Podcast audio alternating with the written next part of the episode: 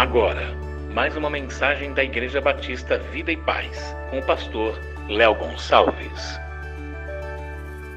Boa noite, igreja, graça e paz. Podem sentar. Quero fazer leitura em Filipenses capítulo 3, versículo 17. Aos domingos nós estamos meditando na carta de Paulo aos Filipenses. Esta série se chama Igreja Centrada. E na verdade, hoje eu pretendo expor a porção que começa no capítulo 2, capítulo 2, versículo 19, até o capítulo 3, versículo 21, tá? Mas como eu vou ler algumas porções desse texto dentro da nossa meditação. Nesse primeiro momento, nós vamos ler apenas o versículo 17, Filipenses 3,17, que diz assim: Meus irmãos, continuem a ser meus imitadores e olhem com atenção também os que vivem de acordo com o exemplo que temos dado a vocês. Até aí. Quando o Ravi Lucas, meu filho, nasceu, eu e a Jonara morávamos no Peru, nós vivíamos naquele campo missionário, mas, apesar dele ter nascido em outro país, como ele passava a maior parte do tempo em casa, convivendo comigo, convivendo com a mãe, ele ouvia a gente conversando em português e ele falava com a gente em português. Era o idioma dele. Quando ele fez três para quatro anos, ele foi para a escola e ali ele ficou rodeado de crianças peruanas. E aí, um belo dia, ele volta e começa a falar em espanhol com a gente. Começa a falar tudo enrolado e foi meio que instantaneamente, a gente não esperava. Mandamos um menino falando português, ele volta falando outra língua. E depois disso, a partir do momento que ele entrou na escola, todo o tempo que ele morou ali, ele falava espanhol. A gente falava com ele em português, ele entendia e respondia naturalmente em espanhol. Aí depois a gente voltou para o Brasil, e a gente foi morar no sul de Minas, onde as pessoas pronunciam o R de uma forma bem característica, né? como a Jonara. Então ele voltou a falar português, só que ele falava porta, árvore, porquê, e meio que ele fala assim até hoje. E em todas essas situações o processo foi natural. Ninguém obrigou o Ravi ia falar dessa ou daquela maneira, ele simplesmente via e ele imitava aquilo que ele estava vendo e ouvindo.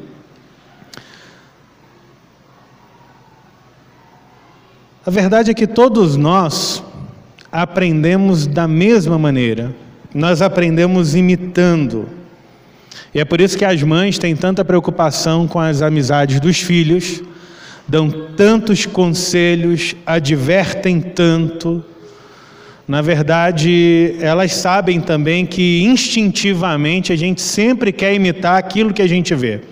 As empresas sabem disso também. A gente vê uma coisa, a gente gosta daquilo e logo a gente quer imitar. É por isso que as empresas investem milhões, bilhões em propaganda. Não sei se você já viu aquele tipo de propaganda de refrigerante, uma propaganda de Coca-Cola, mas aquela bem feita que chega a dar sede na gente. Você vê a propaganda, a boca começa, você sente vontade de beber aquele negócio, você quer comprar Coca-Cola. Tem também aquelas propagandas de carro. Mostra um cara poderosão dirigindo um carro bem bonito e a gente vê a propaganda, a gente olha para aquele cara e instintivamente, inconscientemente, a gente quer ser o cara e a gente quer ter aquele carro. É automático. Eu lembro até hoje da propaganda da EcoSport com os bichos. Quem é, é velho lembra dessa propaganda dos bichinhos da EcoSport. Fala, é nós de Eco, é nós de Eco. Só velho olhando agora e fazendo. É. Quem é velho viu essa propaganda, os bichinhos na EcoSport. Eu lembro que quando eu vi aquela propaganda, eu era bem jovem, eu disse: um dia eu vou ter a EcoSport. Eu tive duas já. Então, de alguma maneira, aquilo me influenciou. As pessoas são influenciadas as propagandas influenciam, o mundo ao redor nos influencia, e isso graças à nossa mania instintiva de imitar tudo. Em Filipenses 3,17, que nós lemos, Paulo escreve: Irmãos, sejam meus imitadores e observem os que vivem segundo o exemplo que temos dado a vocês. Veja bem, ele está dizendo: sejam meus imitadores. Isso está na Bíblia. O cara disse realmente isso. Então fica claro, à luz desse texto aqui, que o problema da gente não é imitar. Que imitar, em alguns casos, é, é, é necessário, é até mandamento. A gente meio que nasce para imitar, a gente aprende imitando. Você aprendeu a, andar imitando alguém que caminhava, você aprende a falar imitando também.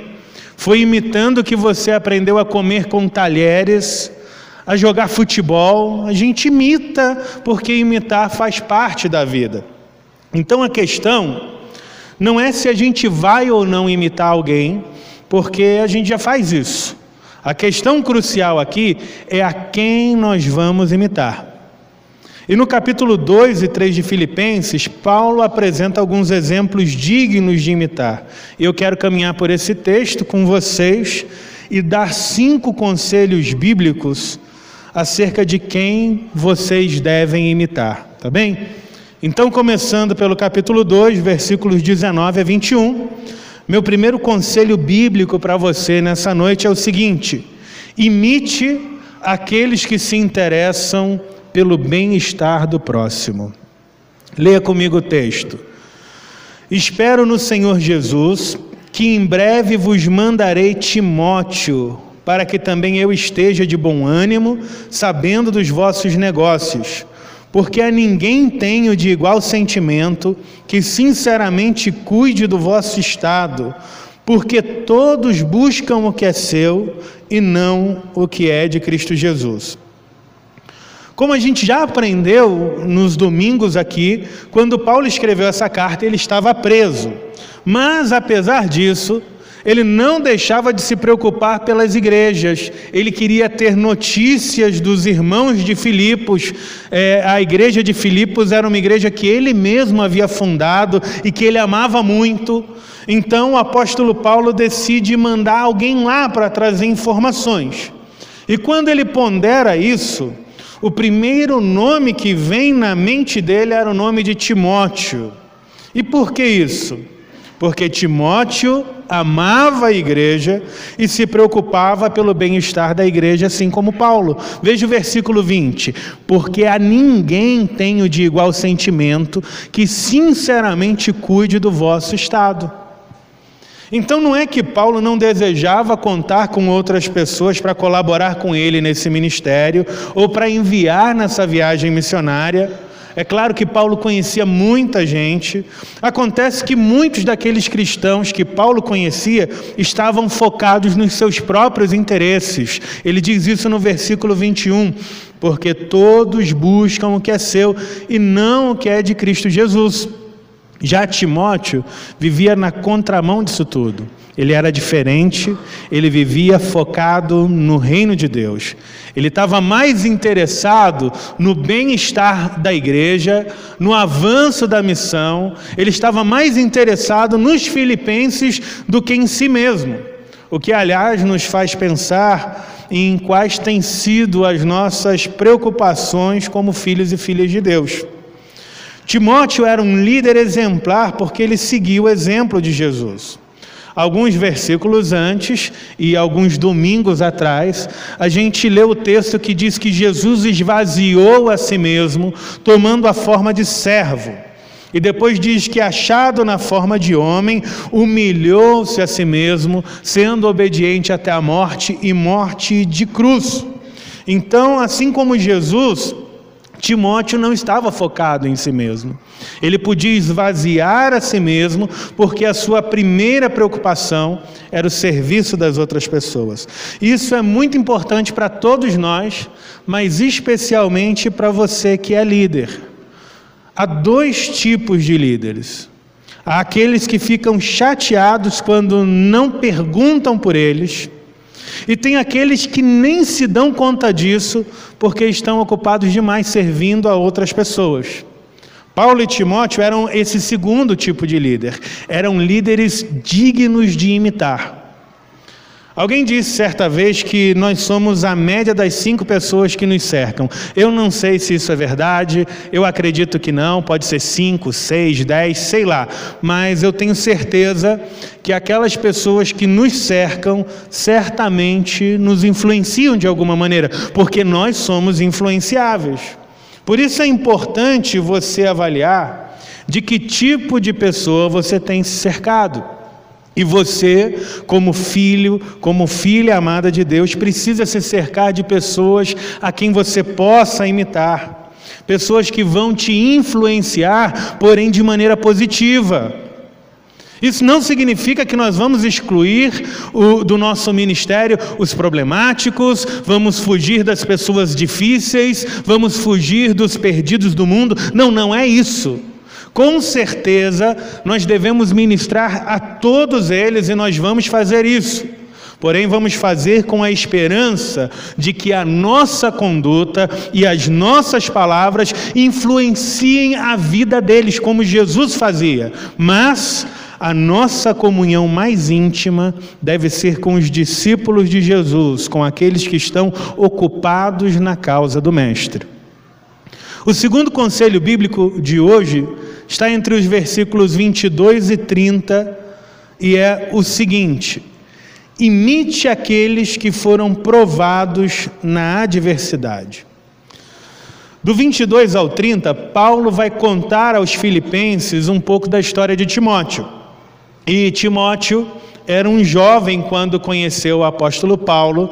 Ele conhece Paulo lá na cidade de Listra, e naquela cidade ele ouviu a pregação, ele se converteu, e logo depois ele segue ao apóstolo Paulo em uma viagem missionária. E foi também naquela cidade que Paulo sofreu a sua maior tribulação até então. A passagem de Paulo por Listra foi muito difícil. Por causa da pregação, ele foi apedrejado, e a Bíblia diz que ele foi apedrejado até ficar quase morto. As pessoas, na verdade, pararam de tacar pedra em Paulo porque imaginaram que ele já tinha morrido. Coisas muito ruins aconteceram a Paulo na cidade de Listra. E mesmo tendo presenciado algumas dessas coisas ruins, e mesmo sendo conhecedor do sofrimento de Paulo, Timóteo o seguiu. E seguiu a Paulo numa viagem missionária, e isso já diz muito sobre o caráter desse rapaz.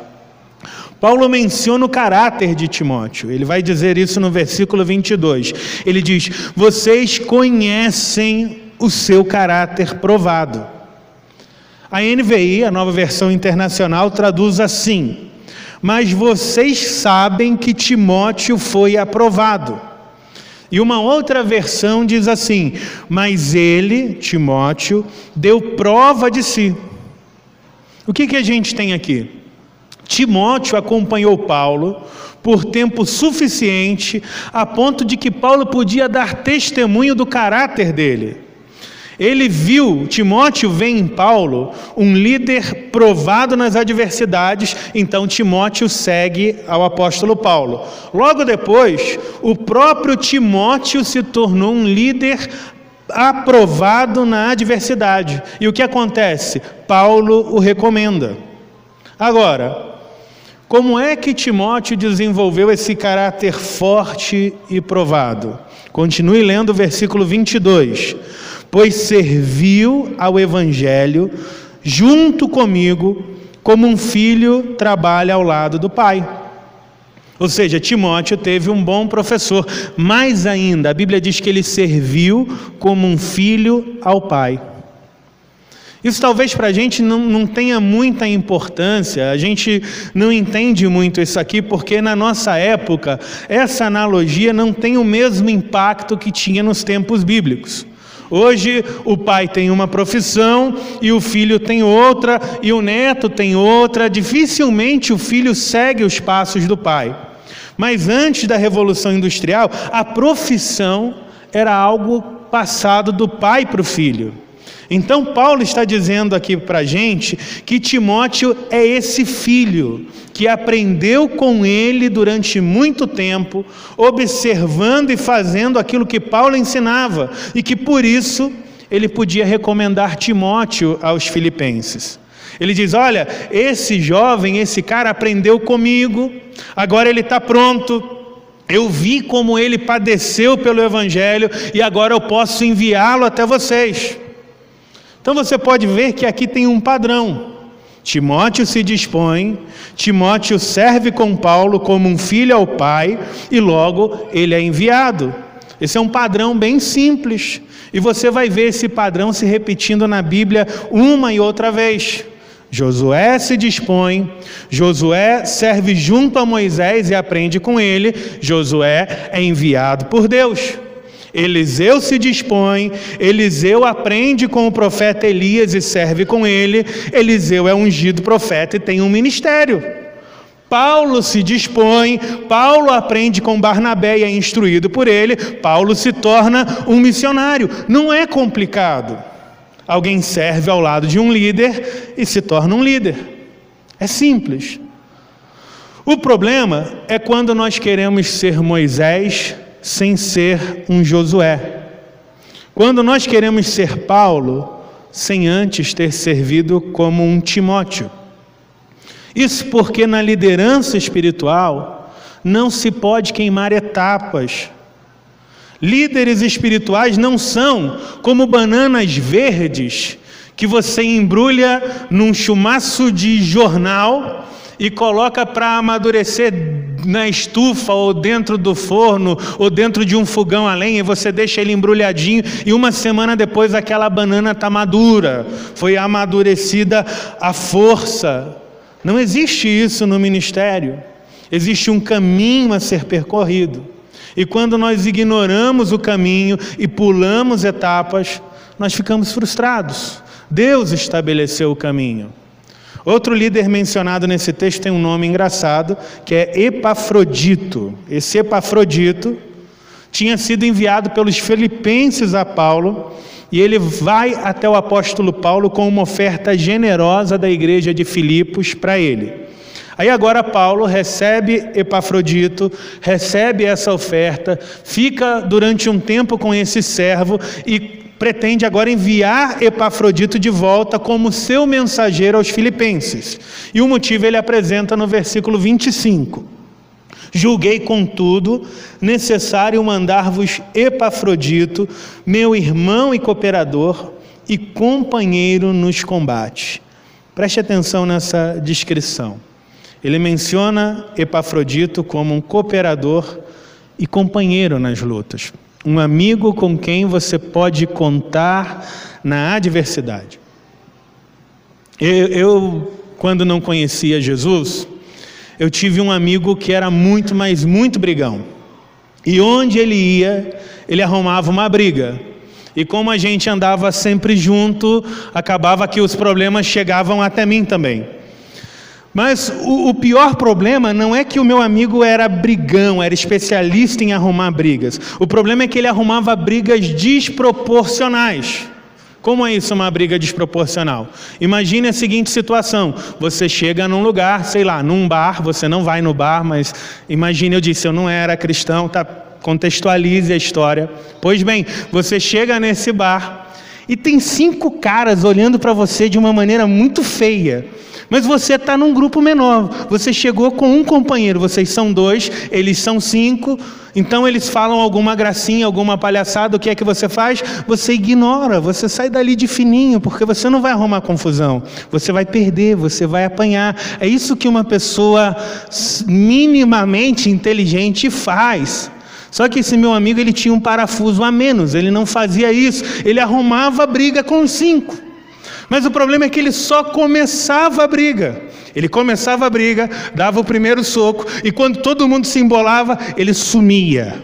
Tipo o mestre dos magos, ele desaparecia, e quem ficava lá apanhando? O bobão aqui. E apanhava e apanhava mesmo. E olhe bem, eu, eu não quero que você brigue, né? E não quero também que ninguém brigue com você, mas eu espero de todo o coração que se um dia você se envolver em uma briga, você não esteja acompanhado de alguém como o meu ex-amigo, tá? Por que, que eu estou dizendo isso? Por que, que eu estou falando dessa briga? Porque a nossa vida cristã é meio que assim também. Nós não brigamos com pessoas, a gente não sai no tapa, mas a gente também tem lutas reais. Nós lutamos contra o desânimo, contra o fracasso, contra a angústia, lutamos contra os zombadores que escarnecem das nossas crenças, nós lutamos contra os demônios, contra Satanás, ainda que não frontalmente e pessoalmente, mas contra os seus mensageiros. Nós temos lutas contra falsos irmãos, Paulo diz isso. A vida cristã ela também está cheia de lutas. O ministério cristão está cheio de lutas. E nessas horas, você precisa estar cercado de pessoas que não fujam, mas que lutem com você. Pessoas a quem você pode recorrer e dizer: Olha, ora comigo. E ela vai orar. Olha, me ajude, me aconselhe, vamos ler a Bíblia junto, vamos nos fortalecer e ela vai te servir nisso. Não vai te abandonar no meio do problema.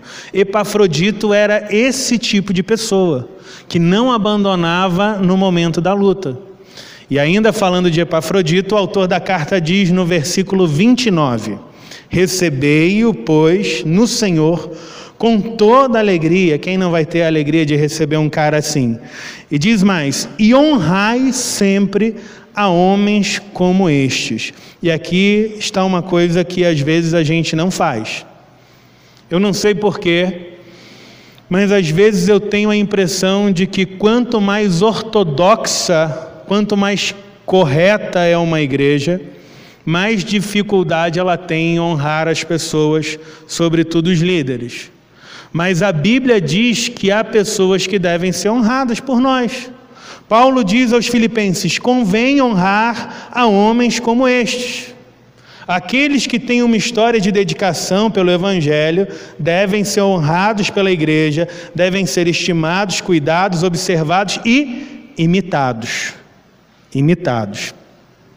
O terceiro conselho está no capítulo 3, versículo 1 ao 9. E é o seguinte: imite aqueles cuja constante confiança está em Jesus e em ninguém mais. Versículo 1 do capítulo 3, Paulo escreve: Quanto ao mais, meus irmãos, alegrem-se no Senhor. Escrever de novo as mesmas coisas não é problema para mim e é segurança para vocês. Aqui nesse versículo fica claro que as coisas que Paulo diria a seguir, já os filipenses já tinham escutado, mas eles deveriam ter paciência, escutar tudo de novo, porque eram coisas muito importantes. E quais eram essas coisas importantes? Ele começa a falar aqui sobre os falsos obreiros que estavam querendo se infiltrar na igreja de Jesus. E para isso ele usa algumas palavras fortes. Ele chega a chamá-los de cães. E esse texto é importante porque ele nos lembra que as heresias e os falsos mestres não são um problema apenas da nossa época e que desde o início a igreja se deparou com esse tipo de luta. O que acontecia no passado acontece hoje. Satanás semeou o joio no campo e o campo sempre vai ser um pouquinho bagunçado, ele vai continuar misturado até Jesus voltar. E até lá, a missão dos pastores e dos líderes mais experientes é manter os lobos afastados e as ovelhas seguras. Mas por que Paulo estava irritado com esses líderes? Era porque eles estavam pregando uma versão de falso evangelho que dizia que Jesus não é suficiente. Esses caras diziam: olha lá, Jesus é legal, mas se você quiser ser amigo de Deus de verdade, você vai ter que passar pela circuncisão e guardar a lei cerimonial dos judeus. E Paulo se irritou com isso. Paulo se irrita porque a mensagem destes falsos mestres não era Cristo é suficiente. A mensagem deles era Cristo e algo mais. Cristo e um acréscimo. Eles queriam, ouça bem, esses falsos obreiros queriam a Jesus, mas eles queriam ter Jesus e manter seus costumes judaicos. E eles ainda insistiam que as pessoas, para serem aceitas por Deus, tinham que, além de acreditar em Jesus, guardar as festas judaicas, não podiam comer carne de porco e os homens tinham que ser circuncidados. Eles acrescentavam coisas aos mandamentos de Jesus e, incrivelmente, esses caras tinham seguidores. Tinha um monte de gente seguindo eles e acreditando naquela conversa. Aliás, eu não sei se você já parou para pensar o quanto esse evangelho de Cristo e algo mais é comum nos nossos dias. E que às vezes não é difícil encontrar um pregador assim, que pregue Cristo e algo mais. Que diz: Olha, a gente aqui crê em Jesus, mas mulher que corta cabelo vai para o inferno. Tem. Crê em Jesus, mas se você, irmã, não usar saia e somente saia, Jesus não vai amar você. Aceite Jesus, mas tome um pouquinho dessa água benta importada de Israel, porque ela é do Jordão. Essa aqui não é do Jordão, tá? É do filtro. Mas tome a água do Jordão, porque ela vai te ajudar, ela vai te abençoar. Eles não excluem Jesus, mas eles incluem outras coisas que acabam falsificando o Evangelho. Jesus e algo mais. Crê em Jesus, mas vá para o encontro tremendo, porque lá você vai encontrar Jesus. Parece que Jesus está brincando de pique-esconde com a gente e ele se escondeu lá no sítio. E aí, quando você for para o encontro tremendo, você vai encontrar Jesus. Crê em Jesus, mas vamos fazer sete semanas de campanha de libertação, não seis, não oito, mas sete, senão os demônios não saem. Não é esquisito isso? E Paulo critica os líderes que pregam Cristo e algo mais, porque eles são inimigos de Jesus. Por isso, igreja, fuja de líderes que pregam Cristo e algo mais e imite líderes que preguem a Jesus e nada mais. Cristo e nada mais. Essa tem que ser a nossa mensagem. Em quarto lugar, devemos imitar aqueles que continuam crescendo espiritualmente e não os estagnados. Capítulo 3, versículo 10 ao 16. No versículo 10, Paulo começa dizendo que ele quer conhecer a Jesus, o que é no mínimo estranho, porque quando a carta aos Filipenses foi escrita, Paulo já tinha pelo menos 30 anos de caminhada no Evangelho. Então nós podemos supor que Paulo já conhecia Jesus. Agora, se ele já conhecia Jesus, por que, que ele diz que ele queria conhecer a Jesus? Ouça bem, Paulo não estava satisfeito com o conhecimento.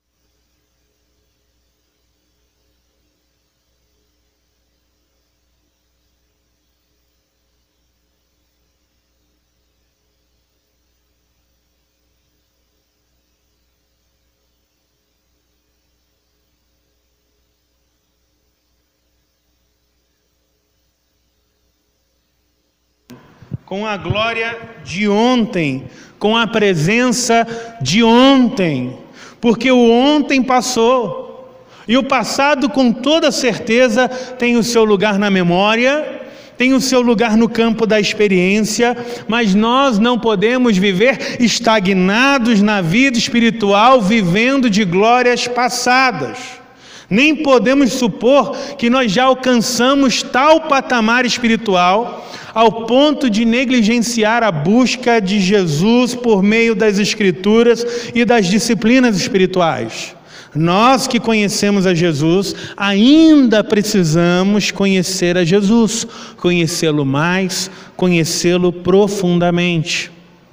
Existem dois tipos de conhecimento. Um é o conhecimento superficial e o outro é quando nós conhecemos profundamente. Eu, por exemplo, eu conheço um pouco de carros, porque eu gosto de carros, porque eu dirijo um carro, mas o mecânico do meu carro conhece mais sobre carros do que eu. E ele conhece mais porque ele não apenas dirige carros, ele desmonta os carros, ele desmonta e monta o motor, ele regula embreagens, ele sabe o nome das peças, ele sabe o nome de cada parte do carro, ele estudou em uma escola e provavelmente ele continua estudando algum material sobre carros para se aprimorar. E o meu conhecimento sobre carros, comparado ao conhecimento do mecânico do meu carro, é um conhecimento superficial, o dele é um conhecimento profundo. Outro exemplo que eu gostaria de dar são as mulheres. Um cara que namora conhece mulheres, e um homem casado conhece mulheres. Onde estão os solteiros? Não tem solteiros? Os que namoram. Um, dois, os casados. Uau! Glória a Deus. Ganhamos. Rapazes que namoram sabem um pouco sobre as mulheres. Né? Eles não sabem um pouco. Aí os casados pensam assim: bem pouco. Verdade. Por quê? Porque eles estão envolvidos, mas ainda não estão suficientemente envolvidos como para conhecer profundamente uma mulher. As meninas que namoram conhecem sobre os homens? Conhecem, mas elas também não sabem muito. Por que isso? Porque o conhecimento, ao menos nesse nível pessoal, é a soma de tempo, mais intimidade, mais relacionamento. É assim que a gente conhece. A gente só conhece uma pessoa profundamente quando somos íntimos e somos fiéis a ela e passamos muito tempo do lado dela. Então, para conhecer de verdade um homem ou uma mulher, é preciso misturar as vidas numa relação de amor, de compromisso, de fidelidade, que a gente chama de casamento. Deu para entender? Eu sou casado com a Jonara há 15 anos, aproximadamente. Eu posso dizer que eu conheço a Jonara? Sim e não. Sim, porque eu estou com ela tempo suficiente para saber muita coisa sobre ela. E não porque, quando nós falamos de relacionamento, a gente está sempre se surpreendendo. Não importa quantos anos viva junto um casal, a gente está sempre aprendendo. Só que uma coisa é certa: a cada ano que passa, eu conheço mais a Jonara, eu a conheço melhor e ela me conhece melhor. Esse conhecimento vai tendo profundidade. E o que eu quero dizer para você com isso é que a vida cristã também é assim. Você ouve o Evangelho, alguém te convida para a igreja, você vem a um culto num domingo e você conhece Jesus.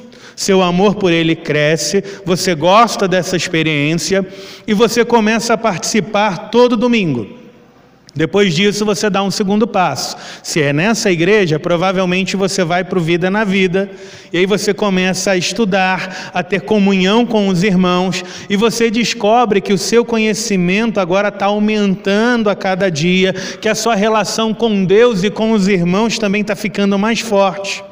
E você percebe que antes, quando você só congregava aos domingos, você conhecia Jesus, mas agora, por participar dessa reunião no Vida na Vida, essa experiência de discipulado faz com que você conheça Jesus mais profundamente. E aí, depois disso, você descobre que você tem habilidades e que essas habilidades precisam ser colocadas a serviço de Jesus. Então você se torna um voluntário e começa a ajudar na igreja. Então você sente em você essa carga, um pouco desse peso do que é servir a Deus servindo ao povo de Deus. E você descobre que assim como Paulo, você está conhecendo a Jesus e diz aqui o texto, e o poder da sua ressurreição e a participação dos seus sofrimentos. Você começa a padecer um pouquinho ministerialmente, porque você está assumindo responsabilidades. E nesse ponto, você está se tornando um discípulo de Jesus. E aí, o que, que vem depois? Acabou? Você chegou no nível máximo? Não, você vai continuar crescendo, sempre e sempre e cada dia mais. Todo mundo precisa continuar crescendo, até Paulo precisava disso. Olha o que ele diz no versículo 12: Não que eu já tenha recebido isso, ou já tenha obtido a perfeição, mas prossigo. Ele não para, ele diz: prossigo. Ele está sempre em movimento, exaltando, conectando, servindo. Ele não se conforma. E nós também não podemos nos conformar. Continue buscando, continue servindo Continue crescendo.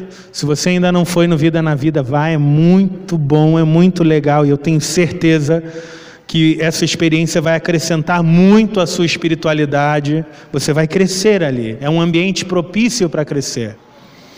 O quinto e último conselho para nós nessa noite é o seguinte: versículos 17 a 21. Imite aqueles que aguardam a vinda de Jesus e não aqueles que se agarram a coisas terrenas. No versículo 17, Paulo falava sobre a imitação. Ele diz: Irmãos, sejam meus imitadores, atentem para aqueles que andem conforme o exemplo que tendes em nós. Então, Paulo tinha uma grande preocupação em servir de modelo de fé para os cristãos, mas não era só por causa disso que ele dizia essas coisas. Paulo estava também aqui nessa carta incomodado com o surgimento de uma liderança banal, cuja mensagem e ministério estavam voltados apenas para satisfação pessoal e não para as coisas do céu. É por isso que ele diz aqui no versículo 18: Pois muitos andam entre nós, dos quais repetidas vezes eu lhes dizia, e agora digo, até chorando, que são inimigos da cruz de Cristo. Olha que perigo aqui. Ele diz: muitos dos quais andam entre nós.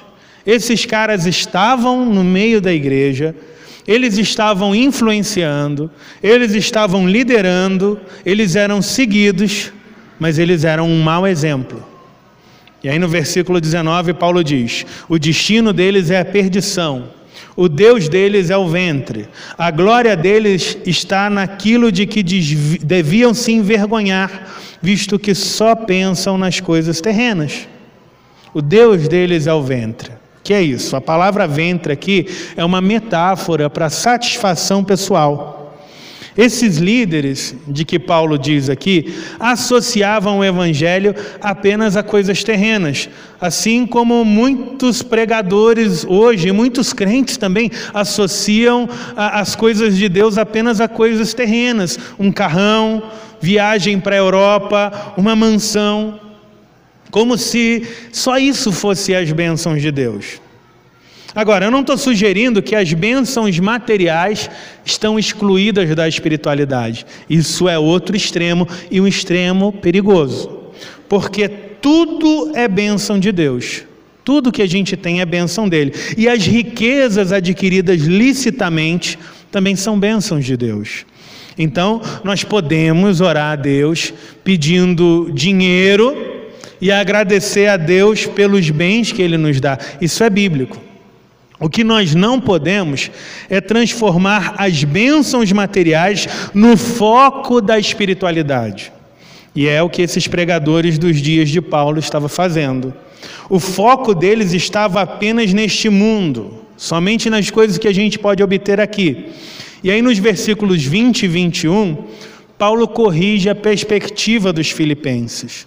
Ele diz assim: pois a nossa pátria está nos céus de onde também aguardamos o Salvador, o Senhor Jesus Cristo, o qual transformará o nosso corpo de humilhação para ser igual ao corpo da sua glória, segundo a eficácia do poder que ele tem de subordinar a si todas as coisas. Nossa pátria está nos céus. Eu e você temos uma pátria no céu. A nossa pátria está lá. Escute bem, a sua pátria está nos céus. Isso é uma boa notícia, amém? E se isso é verdade, né? Se a tua pátria está nos céus, então você não vai ficar para semente. Você não vai ficar aqui quando Jesus voltar para repovoar a terra, para começar uma nova história. Você não vai ser o Noé do futuro e nem eu. Acabou essa história de Noé, de arca. Ninguém vai ficar para semente. Nossa pátria está nos céus. A nossa vida vivida na terra é apenas um pedacinho, é, é, é, um prelúdio da glória, da grande glória que Jesus vai revelar nas nossas vidas. O propósito da, dessa existência não é a nossa comodidade, é a nossa preparação para a eternidade. Jesus está fazendo isso. E nós precisamos pensar nas coisas do céu. Nós precisamos entender que a nossa pátria está nos céus. Isso fica mais difícil à medida que Jesus vai acrescentando coisas boas nas nossas vidas. Tanto é assim que todo mundo diz que quer ir para o céu, mas quem quer ir para o céu hoje? Ninguém quer ir para o céu hoje. Tem gente que não quer. Quem quer ir? Um, dois? Para o céu hoje. Ah, eu queria ir para o céu, mas eu queria que Jesus voltasse céu. Morrer, ter que ficar doente, pode pular essa etapa. Eu queria ir para o céu agora, se possível. Mas desse jeito, Jesus vem e me leva. O padecimento que antecede a nossa entrada na glória é muito chato. E a gente tem dificuldade com isso. Mas a gente precisa olhar para essa vida tendo perspectiva de eternidade. A gente não vai viver aqui para sempre. E se a gente vai passar a maior parte da nossa existência no céu, convém que a gente se ocupe com as coisas do céu. O Salmo 90, versículo 10, diz assim: Os dias da nossa vida chegam a 70 anos, e se alguns, pela sua robustez, chegam a 80 anos, o orgulho deles é canseiro e enfado, pois cedo se corta e vamos voando. 70, 80 anos. Tem quem vive mais? Vive, sei lá, pouca gente, mas vive, 90. Mas a gente vai cansando. A gente não vai viver muito mais do que isso. Você não vai viver muito mais do que 80 anos, é a Bíblia que diz. Nem eu. E o que são 80 anos? comparados à eternidade. 70, 80 anos comparados com a eternidade. O que, que é? Você consegue comparar? 80 anos, eternidade? É difícil, né? Eu vou tentar te ajudar a pensar sobre isso aí. Ô Alice, você me ajuda? Por favor, Alice, vem cá. Você é minha secretária agora. Você vai passar por aqui e você vai dar esse rolo de barbante aí para, sei lá, para Thaís. Ela vai passar para trás para o Pedro, para Dani, vai desenrolando esse negócio aí, até onde conseguir chegar, tá bom? Vai embora, tchau para você. Todo mundo conseguir pegar esse rolo, mas não arrebenta ele não, tá? Vamos segurar esse negócio aí. Vai passando, não sei quantos metros tem esse negócio não. Cada um segura aí um pedacinho, pode segurar, e vai passando aí. Não precisa, pode deixar na mão deles, um vai passando para o outro. Isso aí.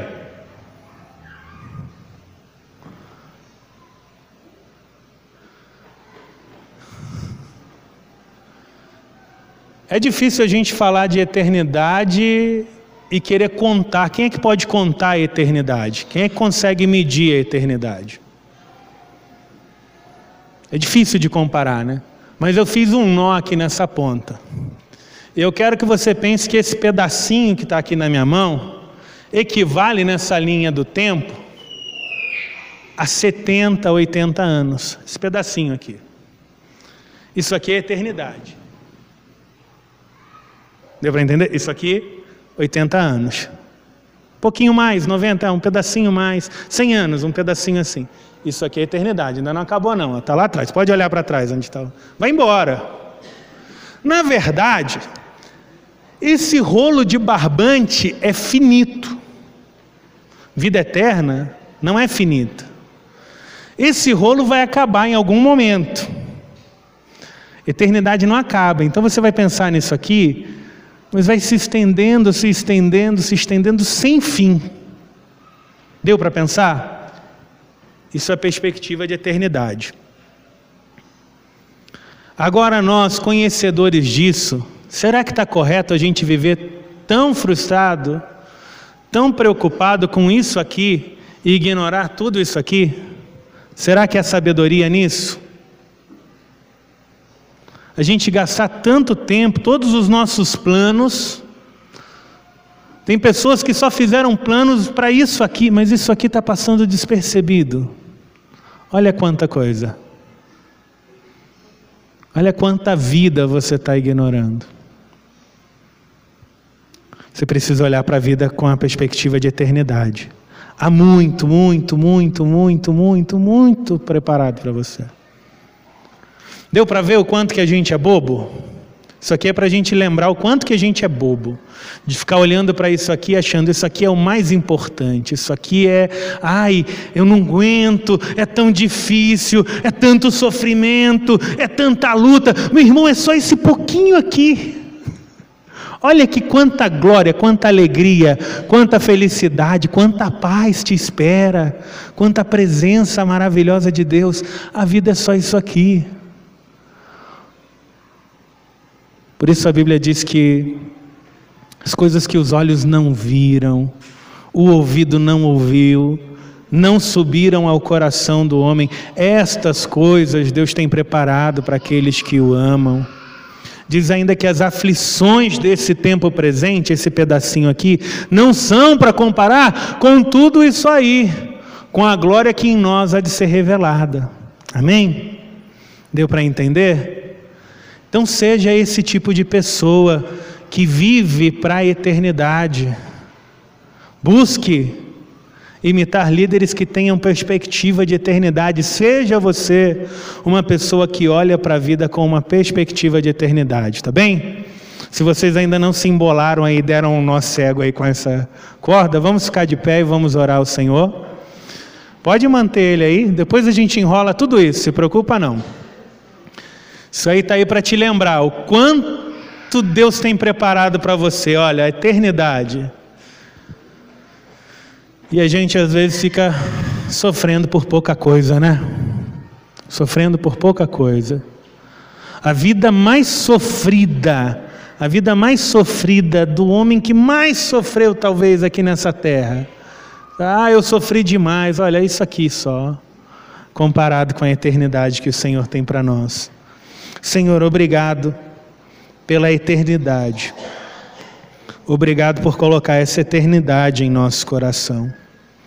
Nos ajude, Senhor, a mudar de perspectiva, a não olhar, Senhor, para esse mundo como se as coisas terrenas fossem tudo que importa, a não planejar apenas para essa vida, mas principalmente para projetar nossa, a projetar a nossa história para a eternidade porque um dia a nossa vida vai acabar. Alguns irmãos que estavam conosco já não estão mais, eles estão na glória. Outros iremos após eles. A nossa vida desse lado de cá é nada, é pó, é neblina, é passageira, é nada quando comparada com a eternidade, Senhor.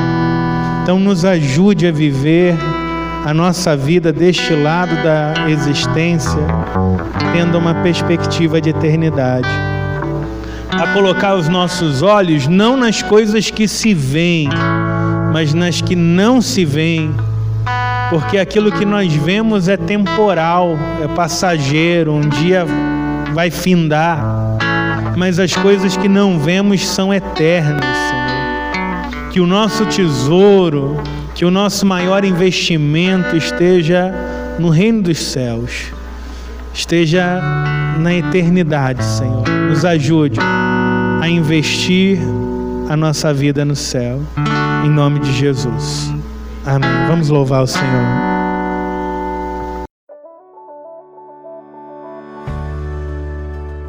Venha nos fazer uma visita. Rua Queluzito, número 14, Ouro Branco, Minas Gerais. Para maiores informações, acesse o nosso Instagram, arroba e ponto, vida e paz.